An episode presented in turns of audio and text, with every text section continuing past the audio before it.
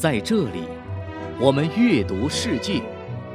您正在收听的是小凤直播室读书榜。小凤直播室二零一九读书春夏半年榜《修道院记事》，作者葡萄牙若泽萨拉马戈，翻译范维信，由南海出版公司二零一九年五月版。一九九八年，诺贝尔文学奖颁给了葡萄牙作家若泽萨拉马戈。颁奖词称，他以想象力、同情心和讽刺所讲述的寓言，持续不断地让我们把握到变幻不定的现实。《修道院记事》正是萨拉马戈的一部充满寓言色彩的长篇历史小说。他讲述了一位独臂士兵和一位具有特异视力的姑娘之间奇特的爱情，把读者带到了18世纪初欧洲宗教裁判所窒息人性的时代。天地茫茫，一对深爱的情侣饱受着折磨，进入容身之地。二零一九年，这部上世纪曾经在中国面世并影响了诸多作家的小说，终于再版了。在王室名录上，第五位叫唐若奥的国王今天晚上要去妻子的卧室。玛利亚·安娜来到这里已经两年有余，为的是给葡萄牙王室生下王子，但至今尚未怀孕。宫廷内外早已议论纷纷。说王后可能没有生育能力，但这仅限于关系亲密者之间的隐隐低语，以免隔墙有耳遭到告发。要说过错在国王身上，那简直难以想象，因为本王国王室的私生子多得很，现在在大街上就成群结队。这就是修道院记事的开场，故事的背景源自十八世纪。葡萄牙的真实历史事件，由于航海业的发展，葡萄牙已经抵达全盛时期，但却与他的东邻西班牙有许多打打杀杀的恩怨。二十二岁的年轻国王若奥五世结婚很久，仍然没有子嗣，于是他向大主教许下誓愿：如果上帝让他拥有子女，他将。筹集巨资来修建马夫拉修道院，后来国王果然有了儿子，于是他不顾国库亏空、民不聊生的现实，把马夫拉修道院的规模扩大了好几倍。小说的男主人公有一个奇怪的绰号，叫“七个太阳”，他的本名是巴尔塔萨尔，他在一场战争中失去了左手，此后。不能继续服役，奉命离开部队。那是一场决定谁将登上西班牙王位的战争，是奥地利的卡洛斯还是法国的菲利普？但其中没有一个葡萄牙人。被称为士兵的人的命运就是把肢体留在旷野，能做的不是王位，而是土地，只此而已。七个太阳离开艾乌拉，经过蒙特莫尔。不靠教团和路标，或者是魔鬼引路，对缺一只手的人来说，他只能靠自己。这个外表轻松、手握宝剑、制服褴褛的人，虽然赤着脚，但仍然像一名士兵。他叫巴尔塔萨尔，人称七个太阳。去年十月的战斗中，一颗子弹击碎了他的左手，只得从腕部把手截去。要么由于吉星高照。要么因为身上的肩绷带起了不同寻常的作用，这位士兵的伤口没有失血过多，七个太阳的肌肉又非常好，两个月后便痊愈了。七个太阳显然有着与众不同的禀赋，他用军饷在铁匠铺里做了一副钩子代替手，马鞍匠还给他做了。一副铁手，于是他拥有了两只不同的左手，两种大小不同的链子，把它们与肘部和肩膀连接起来，更加牢靠。七个太阳开始了旅程，最终抵达里斯本，并加入了国王为了还愿，在全国征召的壮丁队伍，开始修建这座马夫拉修道院。在一次宗教裁判所烧死女巫的广场行动后，他认识了女巫的女儿布里蒙达。这个美丽的姑娘具有某种特异功能，她能看见别人看不见的东西。两颗心碰撞，产生出了爱情的火花。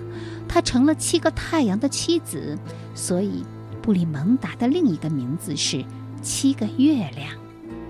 七个太阳，巴尔塔萨尔一言不发，只是死死盯着布里蒙达。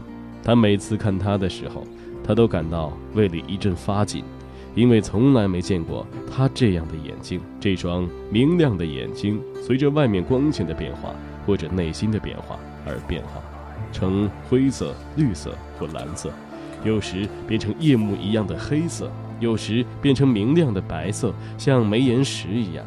此时。他只顾得用眼睛盯着布里蒙达的眼睛，盯着他的身体，那身材修长，就像他弃船登岸来到里斯本那一天睁着眼睛梦见的英国女人一样。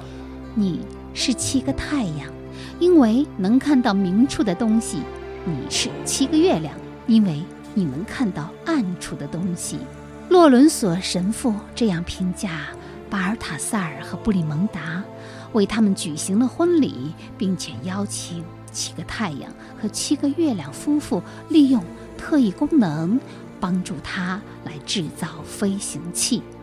原来，若奥武士统治时期的葡萄牙教士阶层渐趋衰落，甚至出现了无神论的呼声，科学方面的探索和各种科学仪器不断涌现。洛伦索神父对上帝的神圣性也产生了怀疑，他更相信人类的自由意志和智慧。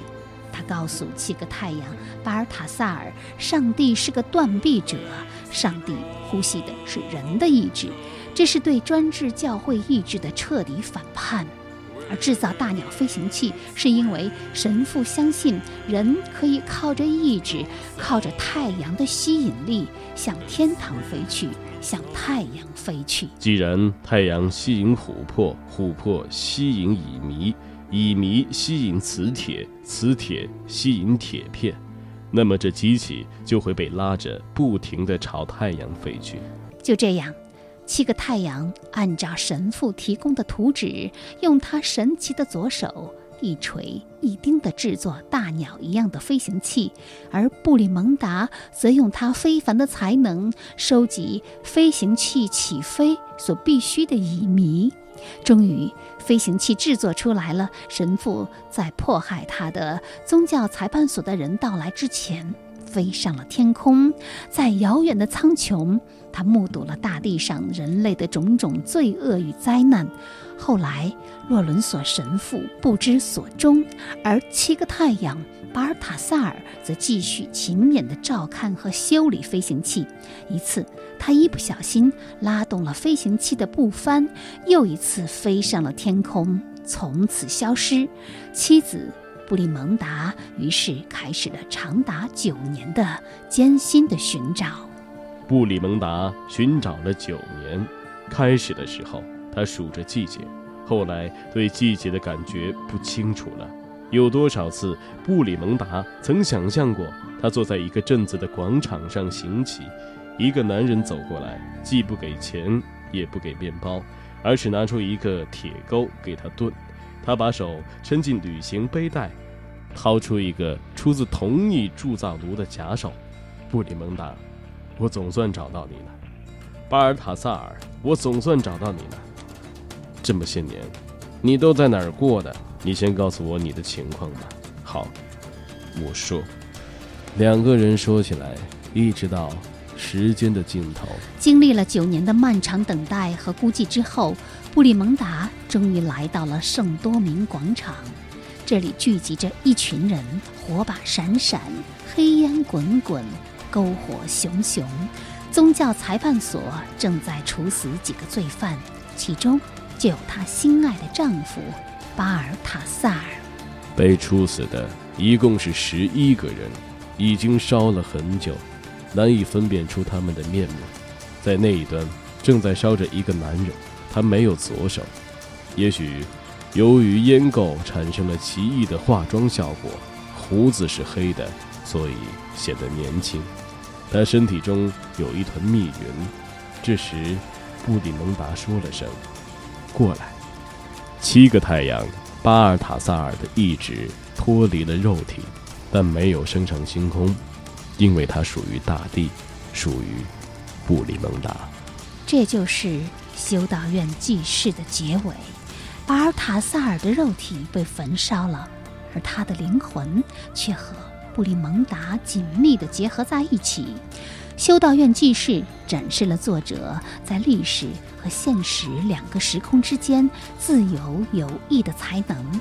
在很多国家，这本书又被翻译成《巴尔塔萨尔和布里蒙达》，一部虚构而极富原创性的历史小说，足以比肩加西亚·马尔克斯的任何作品。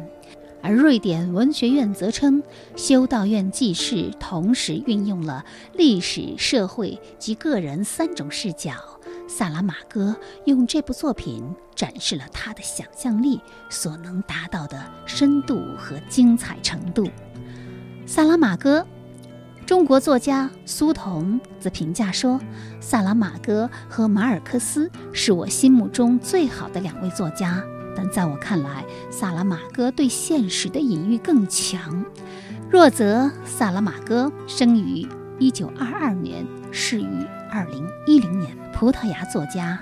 高中的时候因为家境贫困而辍学，先后从事技工、文员、记者、编辑等职业。1982年出版的《修道院记事》为他赢得国际声誉，代表作还有《失明症漫记》《复明症漫记》等等。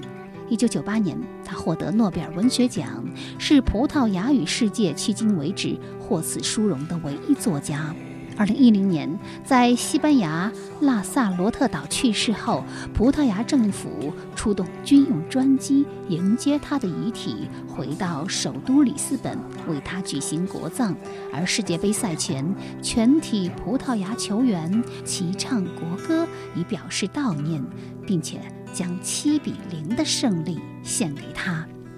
在小凤直播室节目的读书榜中，也曾经介绍过萨拉马戈的《失明症漫记》。他的小说不只是文学作品，还提出了许多社会学、政治学、哲学，甚至人类学的问题。萨拉马戈非常关心人类的前途和命运。他说：“我的每一本书都试图回答。”一个问题，澄清一个疑问，理清一种想法，表明我是如何理解这个世界或者感到不解的。而对于修道院记事，虽然人们更愿意解读其中对于自由意志、民主政治的追求，但萨拉马戈却说，如果可以的话，这其实是个美丽的爱情故事。但是直到故事临近尾声，我才意识到，我写了个没有爱。这个词语的爱情故事。好，这本书的翻译者呢是著名的翻译家范维信先生。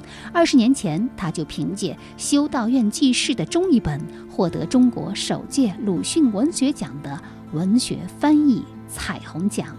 以上为您介绍的就是《修道院记事》，一个飞天的奇想，一段热烈的奇情，一场。魔幻时代的奇遇，一部葡萄牙语的传世杰作。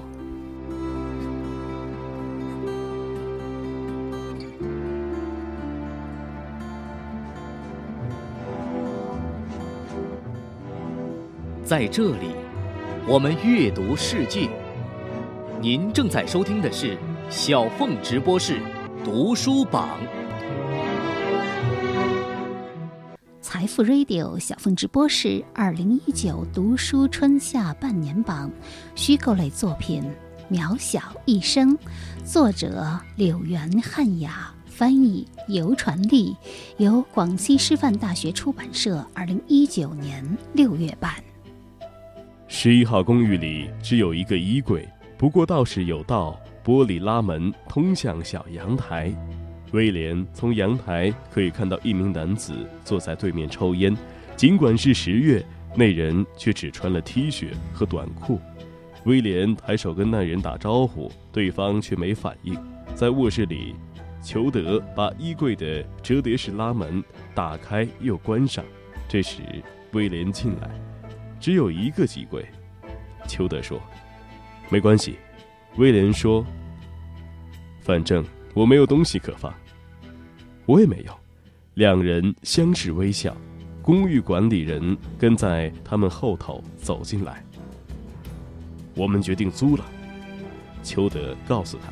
四个年轻人从同一所麻省著名的大学毕业，开始在纽约打拼，构建自己的未来生活。他们从事的工作各不相同，却紧密地与彼此联系在一起。威廉是怀俄明牧场雇工英俊的儿子，服务生，渴望成为一名演员。马尔科姆。上东区富裕家庭的混血儿子，在欧洲知名的建筑所工作。杰比，海地移民的儿子，在市中心一家艺术杂志担任接待员，希望有一天能够成为这本杂志报道的对象。还有助理检察官兼数学家丘德，他志识超群，对自己的过去讳莫如深。没有人知道他的出身和过往，连他最好的三个朋友都不知道。总之，谁想住在二十五街和第二大道交叉口啊？杰比说。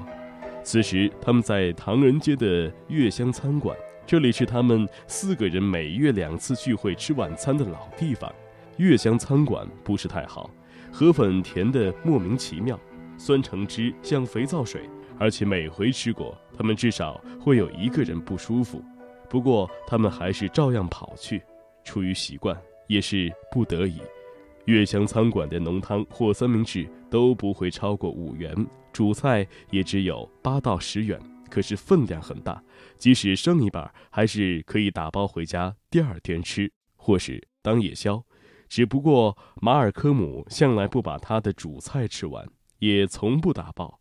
每回他吃饱了，就把自己那一盘放在餐桌中央，于是威廉和杰比就可以把它吃掉。我们当然不想住在二十五街和第二大道交叉口，威廉耐心地说。可是杰比，我们其实也没有别的办法。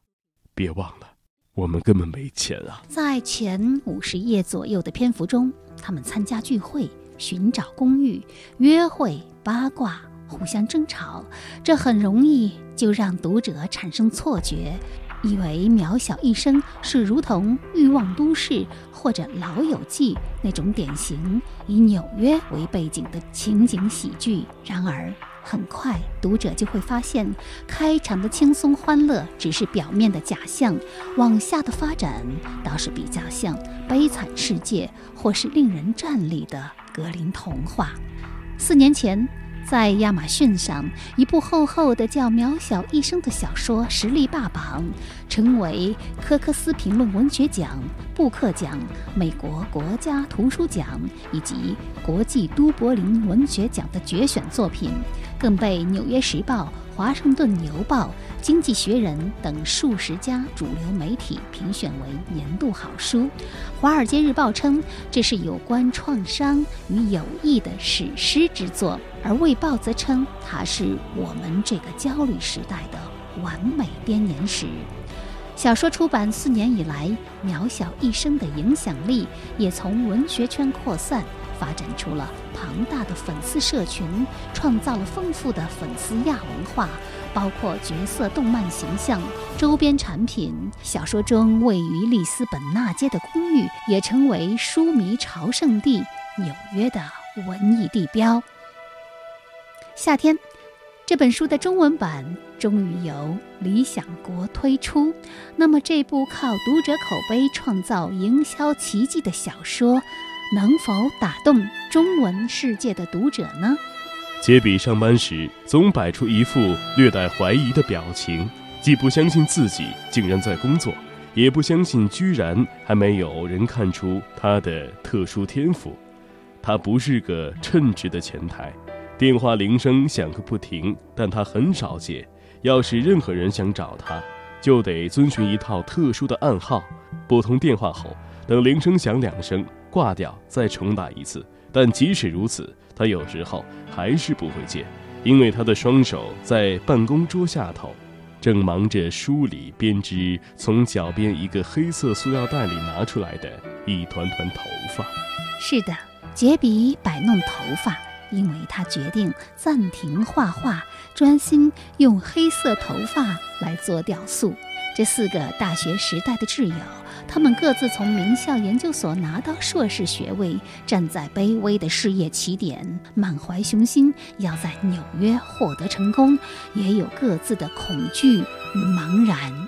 这是一段大写的友情，四个人的三十年，四个纽约的精英人士，在光鲜生活的背后，有着怎样不为人知的秘密？他们又将如何共同努力，从黑暗中赢回一生？我们无法选择出生的环境，却可以在外面的世界找到真正的家人，因为有我，你不会独自向下跌落。渺小一生，作者柳原汉雅，一个微胖但优雅的女子，有着标准的亚裔面孔。他生于洛杉矶，现年四十五岁。父亲是第三代日本籍的夏威夷人，母亲则生于汉城。在他的成长过程中，血液学家兼肿瘤学家的父亲有很多年都在美国各地做研究，因此他们一家也跟着父亲东奔西跑，搬家频繁，甚至常常以各地的廉价汽车旅馆为家。不过，最后总是会回到夏威夷。大学时代，柳原到麻州就读史密斯女子学院，毕业后定居纽约市曼哈顿。历年来，当过出版社企划人员、旅游杂志撰稿与编辑。继文坛处女作《林中密族》之后，2013年，他推出了第二部小说《渺小一生》，只花了十八个月的时间。而且在此期间，他还有旅游杂志的正职，只能利用工作之余和周末写作。他自己形容这一次的写作过程，回忆起来像是个发烧的梦。在书中，柳原抹去了所有可以让人联想到重大历史事件的叙述。九幺幺袭击事件从未被提及，历史文化人物可能与特定年份挂钩的故事都从未出现在小说中。柳原将小说置于一个永恒的现实里，政治和文化背景则被渲染成模糊的风景。但是，《渺小一生》并不是读者所期待的成长小说。当文本逐渐从四个人聚焦到。秋德神秘而充满创伤的过去之后，这本小说变得令人惊讶，并且具有颠覆性，尤其是其对性虐待、痛苦和如何被治愈所进行的令人不安的思考与描绘。裘德把他的室友威廉从睡梦中叫醒。威廉，发生了意外，对不起。裘德的手臂上裹着一条厚厚的毛巾，但是还能看到渗出的大量血迹。他刻意不提伤口是如何造成的，并坚持说他不去医院，要求威廉把他带到一位名叫安迪的朋友那里。他是一名医生。安迪给裘德处理完伤口之后，质问威廉：“你知道他总是割伤自己吧？”裘德的自我伤害。逐渐成为这本书的主旋律。每隔五十页左右，读者就会看到一个他自残的场景。这既是丘德在上大学之前曾经遭受虐待的证明，也是他控制自己的机制。原来，丘德这个前检察官助理，如今法庭上出了名的冰冷无情的金牌诉讼律师，他的出身背景竟是弃儿。被扔在垃圾桶旁的一个袋子里，由修道院的修士抚养长大，而其中一名叫做卢克的修士带他从那个曾经遭到殴打和性侵犯的环境中离开。他向丘德承诺，他们将在森林深处的一所房子里共同生活，就像父子一样。但他们多年来一直在路上，而丘德则受到了更为黑暗的对待。虽然事业有成，但是丘德不愿意与人提及过往的阴云，他选择在孤独中一次又一次的自我伤害。在朋友的帮助下，邱德内心的防线逐渐消解。友谊能否为他抹去伤痛？最近他一直在想，关系成瘾是否真的有那么糟？他从友谊中得到快乐，也没有伤害到任何人。谁在乎是不是关系成瘾？两个人一直在一起，日复一日，不是被性爱或身体的吸引力、金钱、子女或财产绑在一起，而是凭借彼此的共识走下去，为一个从未签订的契约的同盟关系付出。友谊是见证另一个人在人生中缓慢低流的悲伤，以及种种漫长的无聊，加上偶尔的成功。友谊是你能有幸在场见识另一个人最悲惨的时刻，而且知道你同样可以在他身边悲伤。马丁·艾米斯曾经问道：“除了托尔斯泰，还有哪个作家真的让幸福在书页上荡漾吗？”令人惊讶的答案是柳原汉雅。与直觉相反，渺小一生中最感人的不是那些残酷的部分，而是温柔的部分。《纽约客》这样评价《渺小一生》：柳原汉雅打破了我们对于美好结局的预期。这本书审视了人类的残忍所能达到的极限，以及能够与之相抗衡的有益的治愈性力量。《渺小一生》之所以能够引起巨大的反响。毫无疑问，其中最重要的因素就是友谊。这样至深无悔的动人情感，在过去的文学和戏曲作品当中，通常用来歌颂爱情与亲情，而《渺小一生》则交给了友谊去发挥。《渺小一生》出版后引发的读者热烈回响，也证明了柳原汉雅想要营造的“友谊万岁”的童话世界。而为什么要取这样一个平凡卑微的名字？柳原说，他认为其实每个人的人生基本上都是渺小的。以上为您介绍的就是《渺小一生》，作者柳原汉雅。这是二十一世纪一部关于友谊的史诗，触及了小说所能到达的最黑暗的地方，却又以某种不可思议的方式突破黑暗。走进光明。